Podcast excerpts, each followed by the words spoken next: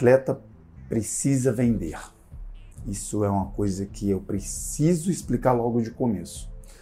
Por causa do seguinte: atleta que fala assim, ah, mas eu só treino, Timóteo, e você deve estar pensando isso na sua mente, que atleta só é para treinar se você é pai, gestor, manager de atleta. Mas não é bem assim, não, sabe? E eu quero te desafiar a pensar diferente. A pensar exatamente que o atleta ele precisa também estudar, o atleta precisa também entender como se posicionar no mercado e ele precisa vender.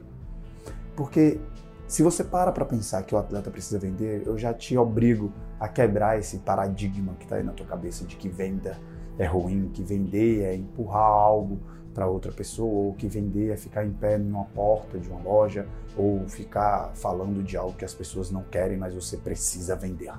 Não, eu quero te desafiar a ver a venda de uma forma diferente. É, porque vender é se relacionar. Vender é você entregar para outra pessoa uma solução que ela está buscando, que ela está procurando e você está vendendo exatamente aquela solução, essa solução.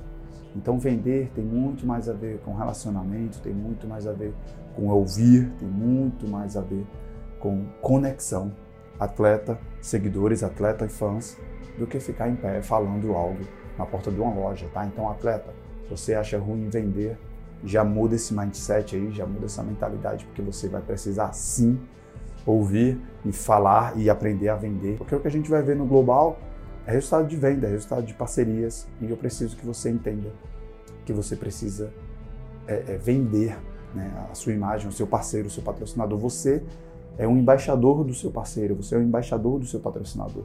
Então, automaticamente você vai vender.